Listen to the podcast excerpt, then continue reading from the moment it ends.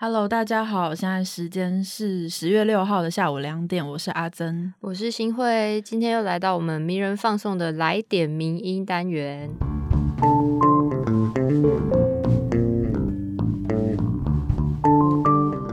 天首先想要跟大家分享一个新消息，是名人堂的网站改版了。对，就在昨天，我们的新网站上线了。对，然后大家现在可能会很兴奋，想要就赶快点进去看。没错，我们就是要骗大家点进去看。但点进去之后，大家可以找查一下，到底跟以前有什么不一样。对，其实没有什么不不太一样的地方，我就直接公布答案，就是我们最上面会有一条红色的，有点像跑马灯的东西。对，就是跟你说，现在我们站上最新啊，或是比较热门，或是我们觉得重要的文章是哪一篇，直接点进去就可以进入到文章页面了。没错，然后另外还有像是有一些连接，可以直接点那个小图示，然后就会连接到我们的，例如说 Instagram 啊，然后 Facebook。Telegram 之类的地方，嗯，如果还没追踪我们 Instagram 的，可以马上追踪起来。对，然后还有一些小小的，就是界面友善的东西，我们就不讲太多了。对，反正就是网站现在更好用就对了。没错，嗯，那还有今天想跟大家讨论一下的，就是上周其实才刚结束我们的金曲奖。对。新会有看吗？有诶，我从头看到尾。你很棒，我是从中间才就是加入进去。为什么前面在烤肉？被发现在前面在烤肉。嗯，前面就是有些地方蛮拖时间的，所以 没看到也可以之后回去补看。那我们不过我们今天是主要想要稍微跟大家分享一下一个金曲奖的奖项的东西。对，因为大家应该知道金曲奖的奖项划分是用语言。就是什么最佳国语女歌手啊，最佳客语专辑这样的划分方式是。然后每年从入围公布到奖项颁完，都会有相关的讨论，就觉得为什么台湾还要一直用这种语言来做音乐奖项的区分呢？是，呃，可能有一个说法是说，会觉得其实语言不应该会作为奖项的划分，应该要把所有的任何的歌曲都。统一视为一个，譬如说，全部都是最佳歌曲的奖项，不要用语言下去分。对，因为像是其他国外的一些比较大型的音乐奖项，几乎不太会看到用语言分，而且也有人会觉得用语言分，那媒体的关注都在国语奖项上，这样好像对，就有一点对其他人不公平。对，甚至可能有一些简称就会说哦。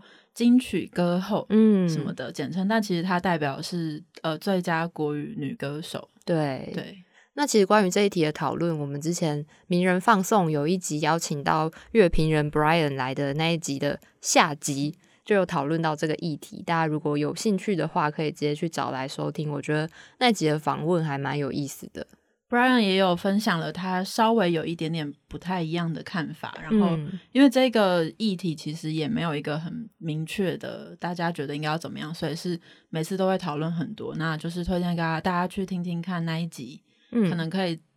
多碰撞出一些新的想法。对，然后希望每年这样都有人提出来讨论一下之后，真的可以有一些改变啊。是的，那我们回到这礼拜要跟大家分享的文章。嗯，这周呃，应该说上周我们有一些比较重大的议题，包括持续在关心这个 COVID nineteen 的疫情，然后还有像是美国的选举，以及上周又是一个颁奖典礼，就是金马奖的入围奖项公布。对，那第一篇文章呢，是我们跟独立评论在天下有合作，会互相就是分享彼此的。的文文稿，嗯，然后第一篇是这位作者叫做林佳颖，他写了一篇文章，叫做《台湾为什么要跟 COVAX 签约，谈全球卫生的合作契机》。COVAX 是什么？COVAX 就是好，接下来我就直接跟大家讲，就是好，由三个主要的世界级的组织，分别是世界卫生组织，然后全球疫苗防疫免疫联盟，还有流行病防范创新联盟，他们所。共同领导的这个 COVAX，中文是新冠肺炎疫苗全球取得机制。哦，是，就是因为现在呃，这个疫情已经造成几百万万人的死亡，然后各国都非常努力在研发疫苗。那当然，台湾也是不不例外，也是有三家的厂商在研发疫苗。那很多国家呢，就在九月加入了这个 COVAX，然后加入的好处是说，可以分散疫苗投资的风险。同时，也可以增加自己国家可以优先买到这个疫苗的数量。然后台湾呢，在九月二十五日，卫福部就宣布说，台湾已经跟 COVAX 签约了。那这一个动作就引起很多的讨论跟质疑。因为像第一个质疑就是有民众觉得说，我们跟 COVAX 签约就保证可以取得疫苗吗？对这一点就是。呃，因为目前已经有一百六十五个国家加入了，然后第一阶段呢，这个机制是只会分配各个国家的人口数量百分之三的，给他们百分之三的疫苗，嗯，所以等于远远是不及台湾的目标，台湾的目标是六十趴的涵盖率，是就差很多，对，那所以大家也都非常的在想说，哎，这样子好吗？那对于这个问题呢，陈时中部长他表示的是说。呃，世界卫生组织目前的机制就是想要先先把这三趴的人口，每个国家都三趴人口都顾好。那顾好之后，慢慢的随着疫苗的在越生产越多，它再慢慢去补足，可能可以到各国的二十趴。那当然，与此同时，也没有国家会把所有的希望都放在 COVAX 身上。所以，当然台湾在加入 COVAX 的同时呢，也会准备的就是。积极的来，譬如说用双边国际采购啊等等的方式去增加取得疫苗的机会。哦，就是我们取得疫苗的管道不会只有 COVAX 就对了。没错，所以这是陈时中部长的说法。对于这个第一个质疑，OK，但接下来还有另外一个质疑，就是又有民众觉得说，那他这个公平分配机制真的是公平的吗？对，有一派，另外一派的人对于这个 COVAX 的机制，他们觉得有点怀疑的是说。诶，虽然现在看起来三趴好像很公平，但事实上。他并没有考虑到不同的国家会有不同的状况，也就是说，这不是一个真正的公平，只是一个看似同一起跑点，但是没有考量大家体质状况不一样，比较齐头式的平等。是对，所以这一派人人呢，他们是建议说，应该要优先分配给有迫切需求的国家，就像是你在医院急诊室的时候，你就必须要先优先处理或者是救治那些最危急的病人一样。嗯，对。那如果要用这个建议的话，台对台湾的影响就是在于说，因为台湾是相较之下比较有效控制住疫情的国家。对，那如果是台湾按照这个机制的话，台湾就可能要等到第二阶段，甚至是更久之后才能拿到疫苗。哦，对，所以其实是很复杂的问题，就也是要考虑到现在目前全球各个国家状况不一样，所以以我们的状况来说，就要再多等一阵子。对，那这时候呢，就可以让大家去思考一下，就是，哎，当我们遇到真的遇到这样的状况，然后我们真的也有能力可以去投资疫苗，然后甚至贡献国际社会的时候。作者提出的问题是说，那我们有没有办法抛开这个疫苗国族主义，然后真正的去帮助有那些急迫需求的国家呢？哦，疫苗国族主义好像在疫情开始蔓延的时候就一直被讨论，是，就是你要不要，呃，有点像什么自扫门前雪的感觉，对，就是不管疫苗就是先给我们国家用，还是说像作者说的要投入这个国际社会互相合作贡献的这个。这个系统里面是，所以其实，在其他国家也都可以看到这些方面的讨论。然后等一下有另外一点，也是其实跟这个疫苗国族主义有相关。嗯，但接下来还有一个问题是，相信可能台湾民众会特别关心的，因为现在会有说不要采购中国疫苗这样的声浪出现。可是，在这样子全球合作的状况下，真的有可能不采购中国的疫苗吗？对，然后针对这一点呢，作者是他有分析出来说，呃，目前就是有参与的这个疫苗公司呢，其中只有三间有进入第三期的临床试验。那这三家呢，分别就是是美国两家都是美国，那另外一家是英国跟瑞典的公司。嗯，等于说作者意思就是说，就是大家不用太担心，因为目前进入最最后阶段的。呃，公司其实不是中国的，那当然也是有一些是中国的，其他两家中国公司他们都在第一期。不过他也有说，就其实这两家公司他们用的这个佐剂其实是英国的哦。对，所以作者提出对于上述就大家会害怕买到中国疫苗这个问题呢，作者的回应是说。哎，会不会大家可以思考一下，台湾对于中国疫苗的偏见，会不会反而让这件事情成为保护人民的阻阻碍？嗯，就是大家可能听到中国做疫苗就先反抗，或者是觉得不可靠，但是其实它可能在整个供应链里面也包含了英国的佐剂啊，或者是其实大部分的公司是美国或英国的。是，所以可能大家的确对于过往的经验会觉得，嗯、中国的疫苗好像不太安全。嗯不过在注，当然这个我觉得也是要注意。不过我觉得在注意的同时，也应该要去自我审视一下，说，哎，我现在抗拒中国疫苗，是因为我真的有证据知道它不安全，还是只是一个偏见，这只是一个印象，这样是大家可以嗯思考的。没错。嗯，那最后一个问题就是，像是美国跟中国其实都没有参加 COVAX，所以 COVAX 到底是不是一个 可信赖的组织呢？这真的是一个乍听，其实真的蛮合理的。嗯，就觉得，哎，美国这这么大，然后他都没有参加，那台湾为什么要参加？对啊，对，那关于这一点呢，作者他是认为说，其实美国、中国还有英国目前他们都还没有加入参与 COVAX，但他们其实投入了非常大的资金去预购疫苗。嗯然后作者认为说，他们这样子的策略是为了想要囤积资源，然后确保自己的国家、自己的人民可以优先取得获得使用疫苗的机会。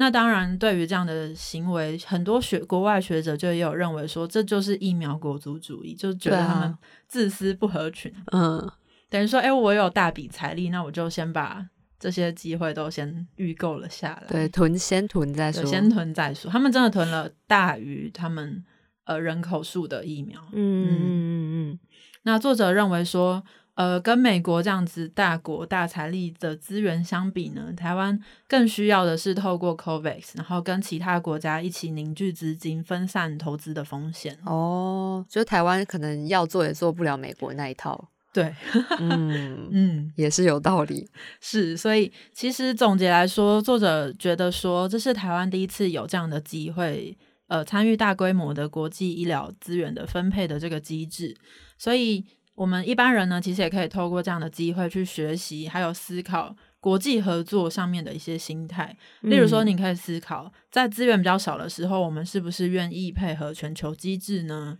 那我们在国际合作的时候，会不会带有某些偏见？然后，当我们确定要配合全球机制的时候，随之而来会产生的妥协，或甚至付出要牺牲掉什么之类的，就是其实大家都可以去思考，说其实没有那么简单，然后可能会有各方面的不同派，然后不同立场的说法。对，那我们要如何在这样不同立场之间取得一个平衡？因为像台湾过去的经验，可能在这方面什么全球合作啊、国际组织的经验，可能真的对大众来说比较少。是，所以作者的论点有点像是借由这次机会，我们也可以审视一下，到底台湾要怎么走入国际，是跟全球合作接轨这样嗯的想法。对，其实应该大家也都会觉得，希望让国际知道说，哦，台湾 can help。哦、y e s yes yes，虽然这好像也是一种，嗯，是对啦，这是一个呃，可以让台湾去被看见，而且实际的参与，跟甚至大家去整体一起去练习思考国际合作这件事情。没错，这嗯也是这篇文章蛮重要的一个重点之一。是，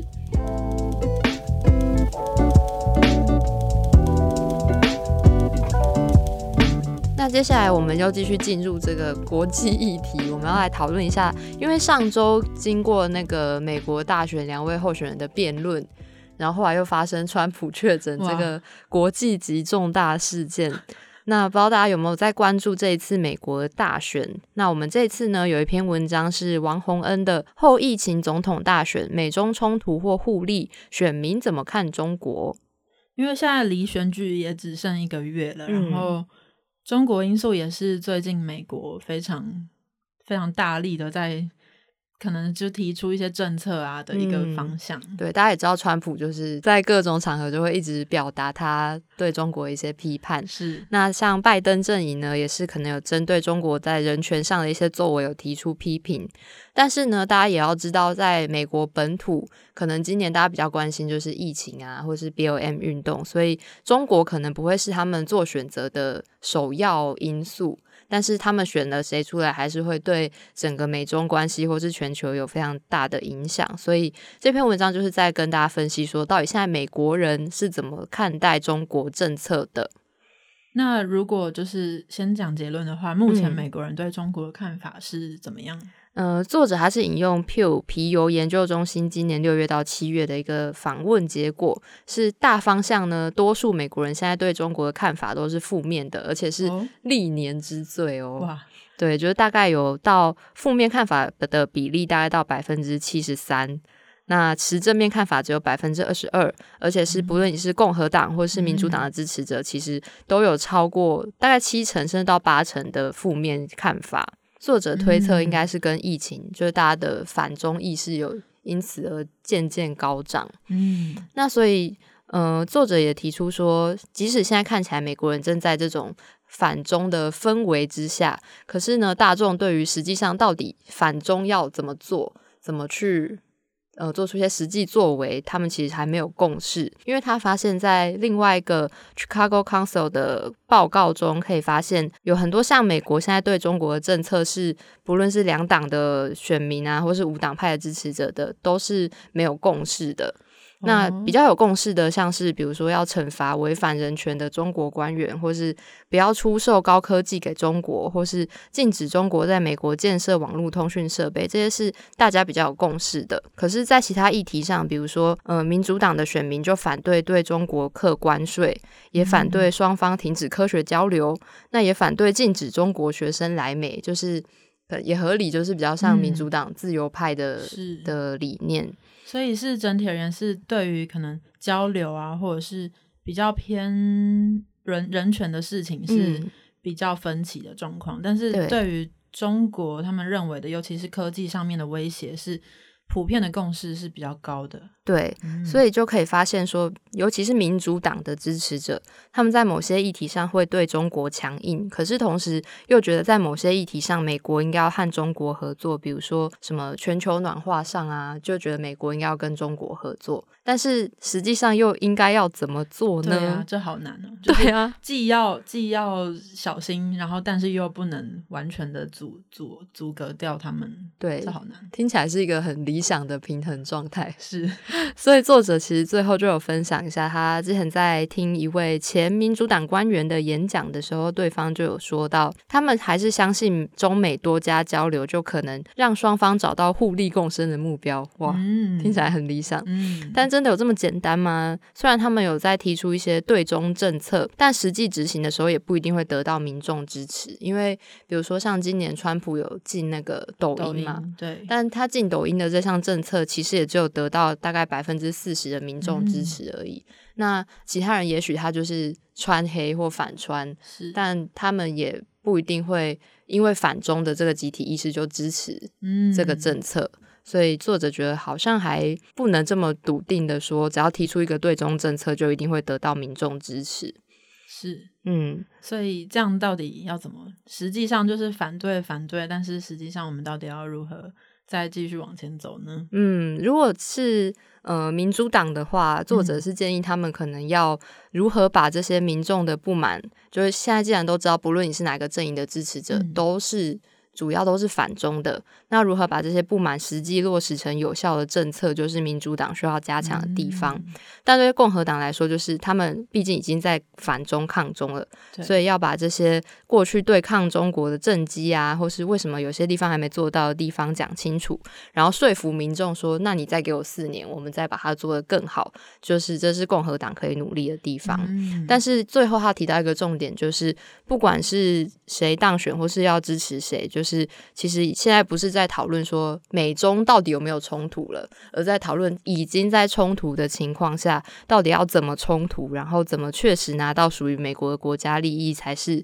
两个候选人应该要去思考的。是，嗯，不过现在就是又川普又感染了，不知道这个很大的变因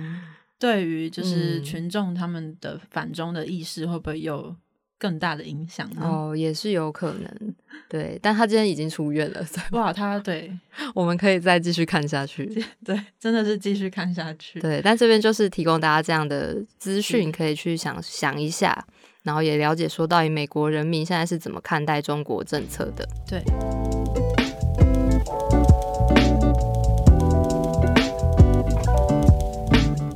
那接下来这礼拜的最后一篇呢，要带大家回到台湾。好，终于终于回来了，欢迎回来。对，而且轻松一点了。对，轻松一点。嗯，这篇呢是我们的作者彭少宇，他的文章是在讲金马奖的。嗯，因为上周是金马五十七的入围名单公布，那他的这篇文章叫做《金马五七入围名单观察：名导对决，黑马辈出，华语电影的惊喜与隐忧》。其实最最近就是这方面译文产业其实蛮兴盛的，就是哎，金曲奖才刚结束，然后。金马奖又即将开始对运作起来，对，而且我们上上周金钟奖也才刚结束，一切都一直连在一起。对，那在上周公布的名单里面呢，是由电影《消失的情人节》入围十一项是最多，那第二名是《同学麦纳斯》入围了九项。那其实作者一开始就有先提到一个现象，就是大家不知道记不记得上一届金马奖，因为中国的官方就是有封杀。限制他们的作品来参加金马奖，对，所以去年大家就一度很担心，想说少了中国香港的作品会不会变得很冷清？是，但今年又遇到另外一个困境，就是疫情。对，就是其实这个新挑战，其实就是去年都还没有中中国的电影无法来的这件事情还没结束，又加上了疫情的挑战。对，不过幸好就是虽然遇到疫情猛烈，但金马奖目前还是如期举办的，嗯，真的是现在在地球上的一大福气，真的是感恩。那今年金马奖的总报名件数有四百六十五部，其实比去年是少了一百二十三件，对，多少也有受到一点疫情的冲击。是，那主要的落差是来自剧情短片少了很多，然后但是在纪录片的部分增幅比较大，那其余片量跟过往是差不多的。那其实有一个比较值得关注的，就是今年的中国电影是有来报名的哦，有上百件的作品来报名，所以是只抵制了一年吗？可能今年就是顾不了那么多了，嗯，太多事情要烦恼了。对，今年是有中国作品来报名，但是我有点忘记入围是不是也有来自中国的作品。嗯，大家可以去研究一下。有香港导演的，嗯嗯嗯，对。那作者他有指出说，呃，这一次金马奖其中一个亮点呢，就是最佳导演奖，就是包含呃蔡明亮，国际名导蔡明亮，然后还有陈玉勋，就是以喜剧类型呃闻名的，然后还有香港导演陈果，然后大佛普拉斯的导演黄信尧。还有编导演三期的郑有杰，对，这三这几位聚在一起，应该真的就是大师对决，真的是大师对决。对，所以我相信大家应该也是有点不知道说，哎，到底最后是谁会得奖吧？是。那另外一个亮点就是呢，寻找黑马。这虽然是去年的金马奖主题，可是在今年作者认为也是适用的。他觉得可以关注一下纪录片的入围名单，因为在本届纪录片的就是入围的五部里面呢，其中有两部是香港的作品，一部叫做《迷航》，它记录的是二零一一年的乌坎事件。那该事件就是在讲述广东省陆丰市乌坎村的土地转让争议，是中国近代重要的民主抗争事件。那另外一部叫做《占领立法会》，就是去年七月的香港反送中事件，记录了香港走在命运十字路口的冲突。然后另外呢，呃，金马执行长文天祥他有说到说，其实这一届的金马奖的纪录片是非常竞争激烈的，嗯，因为身为金马的五个类型、五个片的类型的其中之一呢，它是占了四分总件数的四分之一，总共是一百零二件。所以其实，呃，作者认为说，反映在这个非常动荡的时时刻时代之下呢，纪录片的这个角色就显得特别的。吐出来这样，嗯，而且是不是大家也会比较去关注纪录片，就感觉跟以前大家观影的习惯相比吗？对，近几年台湾的纪录片也是越来越受到重视，然后也有越来越多元的纪录片形式出现。那他有提到今年因为入围的电影其实类型蛮多元的，就可能有有喜剧啊，有一些比较小品或者是推理，甚至是惊悚片等等。是，但是除了电影类型多元之外，跟去年呃一样，从缺的部分变成是在动画长片这里，因为今年只有三部动画长片报名，然后其中两部获得提名。那另外一个奖项是改编剧本，今年跟去年都是不足额提名，所以作者也觉得这是在我们讨论金马奖的风光之外，另外一个需要担心或者是觉得哎好像还不是很足够的部分是。不过无论如何呢，就是在台湾，然后可能就是各类型的电影都有不一样的状况，然后可能嗯有越来越好的，也有越来越可能像动画片就一直还待发展。嗯，对，不过无论如何，都还是希望大家在能力可以的范围下，然后现在台湾也相较之下，就大家还是还要戴口罩，但就可以多多去戏院里面支持台湾电影。对，是，其实我最近不论是去看表演，或者是看电影等等，就是站在那个现场，都有一种很魔幻的感觉，就是会想说，